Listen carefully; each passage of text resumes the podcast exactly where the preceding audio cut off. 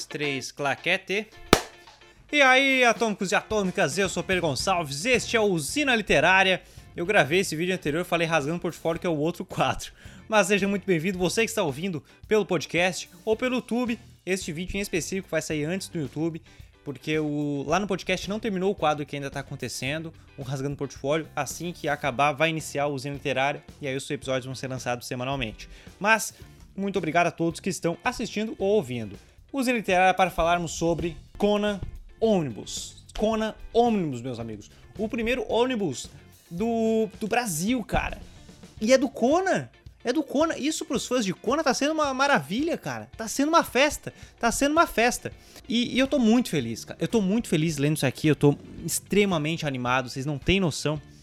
Porque é, é muita. É, são os primeiros 30. São os primeiros 30 quadrinhos do Kona pra Marvel, cara. São os primeiros 30 quadrinhos do Conan, sabe? São os primeiros quadrinhos do Conan. Por quê? Porque o personagem foi criado pelo Robert E. Howard lá nos anos 30, né, nos contos, para Weird Tales, a revista Pulp Weird Tales. Aqui no Brasil, todos os contos foram publicados recentemente numa trilogia incrível da, do Pipoca e Nankin. Todos os contos traduzidos pelo Alexandre Calari, que é um dos caras que mais entende de Conan, na minha opinião, é, foi traduzido aqui em ordem de publicação. Então, o personagem, ó, surgiu nesses livros. E agora tá aqui. Tá aqui o Conan Ônibus. Por quê? Porque lá nos anos 70, a galera começou a pedir, pedir bastante para que a Marvel publicasse Espada e Feitiçaria. Os caras viram ali o que, que eram os nomes famosos de Espada e Feitiçaria. Roy Thomas foi atrás dos direitos de Conan. Conseguiu, eles não tinham tanto dinheiro. E aí veio a ilustração de Barry Windsor Smith, que, que gera, né? Que gera conversa, a questão da ilustração dele até hoje. Mas, cara, nós conhecemos muito a questão da ilustração do John Buscema. John Buscema é, ele criou a imagem que nós temos de Conan, mas graças foi, cara, Roy Thomas e Barry Smith que começaram, cara. Então se não tivesse esse traço aqui com o início, né, cheio de erros de proporção, o Barry Smith, tanto como o Roy Thomas na escrita, eles vão evoluindo ao decorrer dos escritos e a gente percebe nos primeiros 30, nas primeiras 30 histórias, a gente percebe muita evolução deles. Então, cara, a galera às vezes reclama, mas isso aqui tá lindo, cara. Barry, se não tivesse esse traço, não teria, né? Não teria. E graças a isso aqui, cara, é graças a isso aqui, lá nos anos 70, os caras trazendo Kona, o advento de Kona, que é o nome que dá aqui ao volume, ao primeiro volume, vão ser quatro. O, o ônibus, a edição ônibus, vão ser quatro né? 700 e poucas páginas e tá um valor muito bacana, tá um valor muito bacana. Paguei ali na pré-venda 197, tá uns 200 e poucos reais, que é muito válido pela qualidade, porque às vezes você não vai, às vezes você paga 200 reais e não é por tudo isso aqui, não é pela, por essa qualidade e por esse número de histórias. Claro, vai ter um problema isso aqui, tem um problema nessa, nessa edição aqui do, da Panini. Quem sabe eles arrumem lá nos próximos, mas vou falar disso depois. Cara, isso aqui é incrível. Se você é fã de Conan, você precisa ler isso aqui. Eu, eu tô apaixonado, eu tô apaixonado. Eu tô lendo ali as primeiras histórias com uma empolgação fantástica. Eu não sei descrever o sentimento que é ao ler tudo isso aqui. E, e já vou, ao mesmo tempo que eu vou falar isso, também vale para minha empolgação com a questão do desenho do Winsor Smith, do Barry Smith, que é o prefácio do Roy Thomas. São umas 11 páginas de prefácio, cara. Umas 11 páginas de um prefácio lindo, lindo, lindo, lindo. Se você quer entender a história, né, a, a chegada do, do Conan pros quadrinhos, da Marvel, assim, desde de como é que ele conheceu o personagem. Isso aqui tá uma história, tá? Uma história da relação Roy Thomas Marvel. Ela encaixa e ela se ela torna a leitura muito ma, mais fluida, sabe? Porque você começa a ver a relação dele com Barry Smith, seja os positivos quanto os negativos. Você começa a ver toda a história por trás da produção dos quadrinhos de Conan e depois lendo, você fica imaginando aqueles momentos todos, sabe? Porque daí era Roy Thomas e o Barry Smith trabalhando no, no quadrinho. É, o Roy Thomas tinha uma certa liberdade, ele acabou se tornando né, um nome dos quadrinhos de espada e feitiçaria. Ele tinha certa liberdade porque o, o, o Stan Lee, o Stan Lee não manjava tanto de, de espada e feitiçaria, então falando, cara, ó, vai aí que eu confio em ti. Entretanto, ele dava pitacos editorais, seja na capa, em alguns detalhes, que o Stan Lee, ele manjava de vender quadrinho, cara. O bicho manjava, acontecia alguma coisa, ele dava a dica, sabia como vender quadrinho. Então, isso tudo tá aqui, tá aqui no prefácio, esse prefácio de 11 páginas, que é rico, é riquíssimo. E aí você vai lendo as histórias, você fica percebendo esses detalhes e fica imaginando, cara, olha só isso aqui tudo.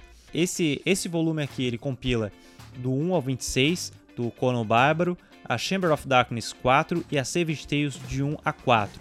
Claro que depois teve, né, a questão daí entra ali o, o John Buscema, depois tiveram as Espadas Selvagens, as histórias preta e branca, um pouco mais maduras, até o Barry Smith desenhou algumas dessas histórias, mas é muito interessante você ver todo esse processo, porque eles chamaram o Barry Smith ali quando o cara estava iniciando os desenhos, pode ver que o início é cheio de erros de proporção, é, tem aqui os relatos do Roy Thomas conversando com, com o Stan Lee sobre a questão de proporção, o desenho, mas vai evoluindo, eles confiaram no Barry Smith para isso, até porque é o que eles tinham para pagar, né? Tem uma história muito bacana aqui. E tá muito rico tudo isso, cara. Tá muito rico todos esses detalhes. Essa questão da, da Chamber of Darkness é bacana porque não é uma história do Conan. Mas por que que é? Porque eles precisavam lançar alguma coisinha e testar o desenho do Barry Smith. Eles, ó, oh, vamos fazer um curtinho aqui, uma coisinha, vamos criar um outro personagem só pra, pra tacar ficha. E aí eles lançaram e tá aqui. Eu achei muito bacana eles trazerem. Ah, vale lembrar que aqui também tem a primeira história que aparece a Red Sonja. A Red Sonja que é uma criação do Roy Thomas, inspirado em uma personagem também do Robert. Howard, mas nada a ver com a era iboriana. Ele só meio que se baseou ali e aí depois lançou. Aqui nesse volume tem a primeira história dela. Vale lembrar que o Roy Thomas se tornou tanto um nome no Espada e Feitiçaria, né? Ele se tornou tanto um nome no Espada e Feitiçaria dos quadrinhos que ele quem adaptou para quadrinhos o Hércules e Xena, a princesa guerreira. Então tá tudo aqui, essas 11 páginas enriquecem, mas agora eu vou falar do problema. Porque essa introdução é linda, eu tô a minha mulher tá, tá rindo de mim pela empolgação que eu tô lendo essas histórias. E tô empolgado mesmo, cara, porque é muito gostoso de ver, né? O até antes de falar do problema, tem uma parte aqui que o Roy Thomas fala quando o Barry Smith saiu, porque daí já tava evoluindo, os dois estavam evoluindo. Barry Smith saiu, Gil Kane entra, né? Depois o Barry Smith volta, depois ao sair aí vem o Buscema e tal. Tanto que o Gil Kane fala quando ele tava que ele larga, ele sai do Conan porque o. A princípio, né? Tem, alguém falou isso. Que o Roy Thomas queria que ele desenhasse um épico toda, toda edição. Porque o, o Winsor Smith, o Barry Smith, estava nesse pique. Ele, não podia, ele podia não ter o melhor traço, mas ele transmitia um Conan que o cara ia para cima, sabe? Podia não ser o Brucutu, mas era aquele cara empolgadão, bárbaro empolgadão. Tipo, ah, matou meu amigo, vou, vou me vingar e ia, sabe? O desenho dele passava essa, essa uh, ânsia. Enfim, aí nessas 11 páginas né, de prefácio, um prefácio magnífico, ele fica referenciando direto. Direto, assim, ó. Ah, então, Barry, é, porque o Barry Smith é britânico, ele era britânico, e teve algum problema, sei lá, no Green Card, alguma coisa assim, que ele teve que voltar pra Inglaterra, ele não podia ficar nos Estados Unidos. E aí, como ele estava desenhando, pô, tinha que ir por correio eletrônico, aí o tempo correndo ali, ele tinha que fazer um sinopse e tal, tal, tal, tal, tal, eles tinham que conversar, às vezes até por ligação transatlântica, que era caro, era mais caro do que atualmente, e ele fica referenciando isso. Então, ah, olha só, em tal página eu fazia tal observação, eu fazia tal texto, ah, em, em tal momento eu, eu fazia isso e mandava pro Barry Smith, o momento a gente não conseguiu pedir pro Barry Smith fazer isso, a gente teve que alterar aqui, ele não gostou muito. E cara, ele vai referenciando direto essas páginas, essas observações, esses textos, essas alterações que tinham que ter, seja pela questão de venda ou por uma, uma ideia para melhorar nas vendas, enfim. Tira diversos momentos que ele referencia essas questões. E adivinha? Tá tudo aqui o que ele referencia. Tá tudo aqui, ele até fala, ó, oh, na página tal você vai perceber isso. Pô, Pedro, mas por que, que isso é um problema? Porque tá em inglês.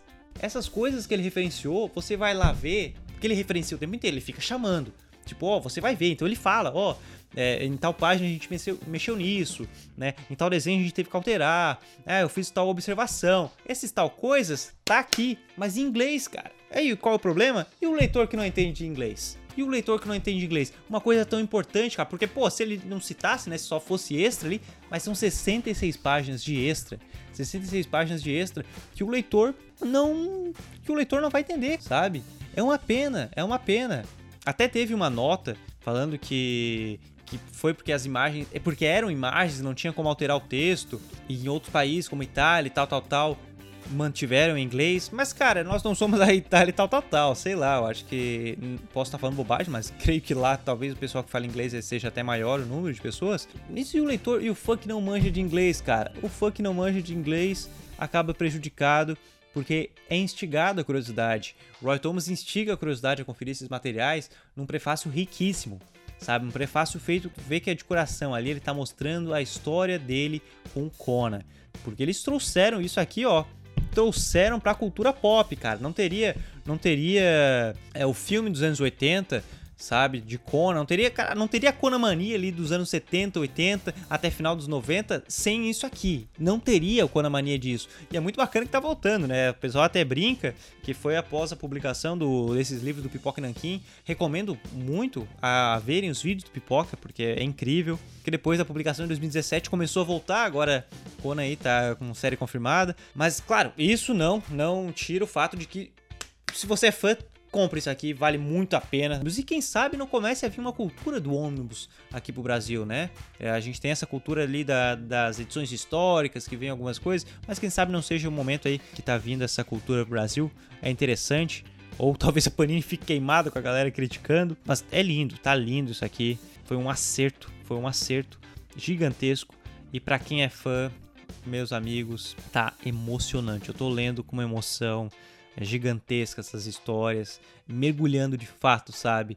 E aí depois desse prefácio fica tudo mais rico, vale muito a pena. Mas enfim, este foi o Zina Literária sobre Conan Ônibus, essa edição incrível, esse presente que trouxeram aos fãs de Conan. Espero que vocês tenham gostado. Por favor, deixem o um comentário. E se você está ouvindo pelo podcast, muito obrigado pela sua audiência. Semana que vem tem mais episódios do Zina Literária. E aos fãs de Conan, recomendo também o Fórum Conan. Além do Pipoca Nankin, Fórum Conan o Bárbaro. Fórum Conan o Bárbaro tem um trabalho fantástico, basicamente sobre Conan, claro, né? Mas espada e feitiçaria. Então, se você curte este gênero ou tem interesse, vai lá Fórum Conan, tem uma revista semanal muito, muito rica, com diversas informações sobre espada e feitiçaria, curiosidades, curiosidades sobre os, o, os feitos, né, os, os, mais diversos produtos de Conan. É um trabalho incrível que vale muito a pena apoiar. Confere lá, Fórum Conan Bárbaro. Beleza?